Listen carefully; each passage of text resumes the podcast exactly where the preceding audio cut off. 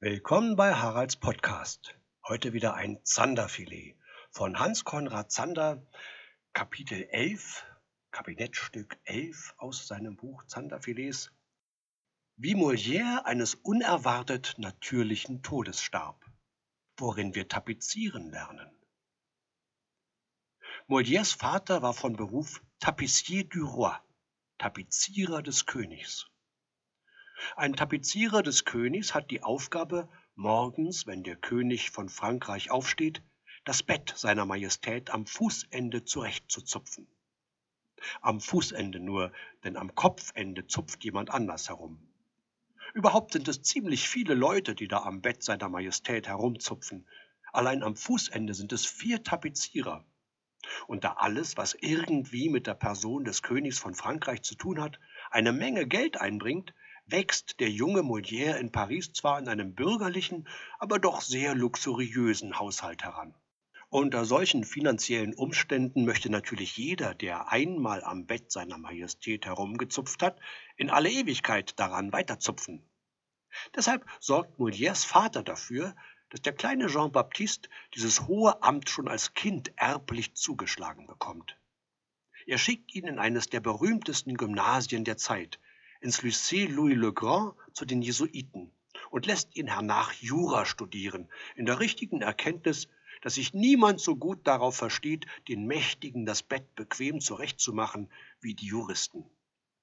Allerdings, Molière wählt für sein Studium die Universität Orléans.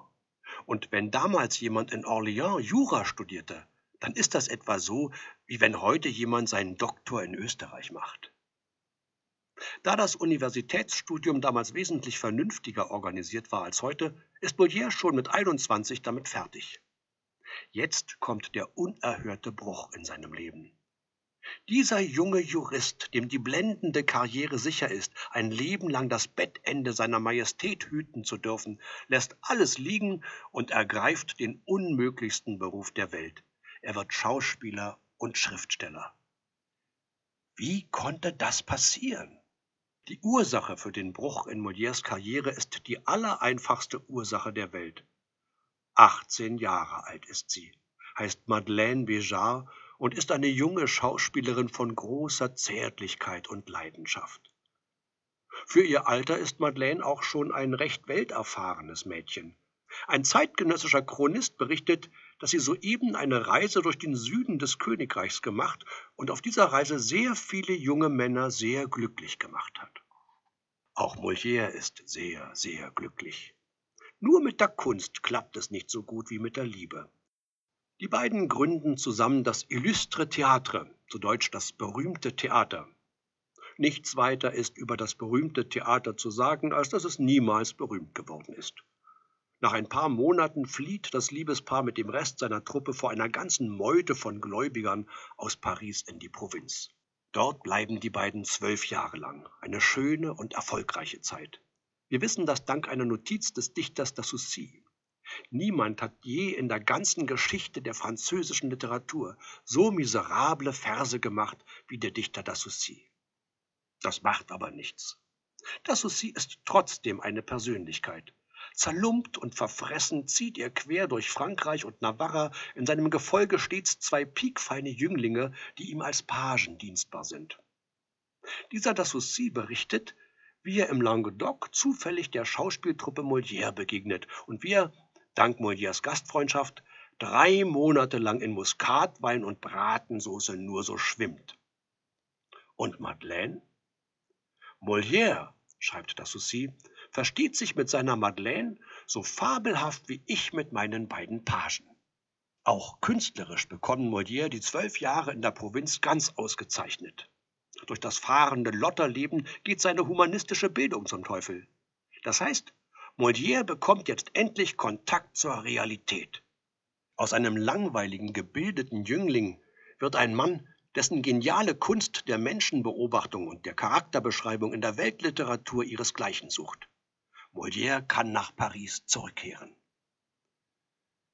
In einem der ersten Stücke, das er selbst geschrieben hat, in Der Leichtsinnige, steht Molière selber auf der Bühne als Schweizer mit Hellebarde und Akzent. Ich kann persönlich nicht verstehen, was komisch sein soll an einem Schweizer und seinem Akzent, aber ganz Paris lacht Tränen. Kurze Anmerkung, der Hans Konrad Zander ist Schweizer. Am meisten lacht seine Majestät, König Ludwig XIV. von Frankreich. Denn Ludwig ist ein ausgezeichneter Menschenkenner und das heißt, er ist selber ein Spötter. Sofort erkennt er in Molière den verwandten Geist. Zwischen den beiden Männern spielt fortan was man im Französischen Affinité nennt und was Goethe ins Deutsche übersetzt hat mit Wahlverwandtschaft. Auf ganz unerwartete Weise ist Molière also doch wieder ans Fußende seiner Majestät vorgerückt. Und wieder ist es dort sehr komfortabel. Binnen weniger Jahre vereinigt Molière auf seine Person ein halbes Dutzend wohldotierter königlicher Pensionen. Seine Truppe darf sich von 1665 an Troupe de Roi Schauspieltruppe des Königs nennen. Die Sympathie und die finanzielle Großzügigkeit Ludwigs XIV. schaffen den Rahmen, in dem sich jetzt das Talent Molières entfalten kann. Und es hätte dieses Schauspielerleben in der Apotheose geendet, beginge Molière nicht auf dem Höhepunkt seines Bühnenerfolgs einen schrecklichen Fehler. Er sucht Streit mit der katholischen Kirche. Das kommt so. Molières gesamtes Werk lebt vom Spott. Nun ist Spott eine ganz spezielle Form der Aggression. Spott wird magnetisch angezogen durch alles, was den lebendigen Fluss des Lebens hemmt, was das Leben verzwängt oder verklemmt, Geiz zum Beispiel oder gebildete Allüren, erstarrte Denkarten und erstarrte Umgangsformen. Religion aber, Gott weiß warum, ist eine Sache, die mehr als jeder andere dazu neigt, zu erstarren und sich vom lebendigen Fluss des Lebens abzusondern. Kein Wunder, dass wer immer das Talent der Ironie besitzt, vom Thema Frömmigkeit magnetisch angezogen wird. 1664 schreibt Molière sein weitaus bestes Stück, Tartuffe, die Geschichte von einem frommen Heuchler, der mit seiner Frömmigkeit nichts als Schaden anrichtet.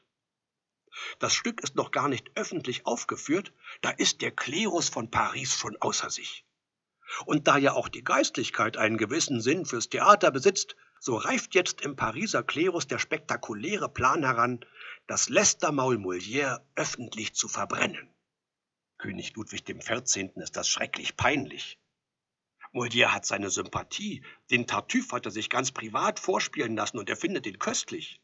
Auch ist er nicht der Typ des Herrschers, der seinen Schriftsteller verbrennt.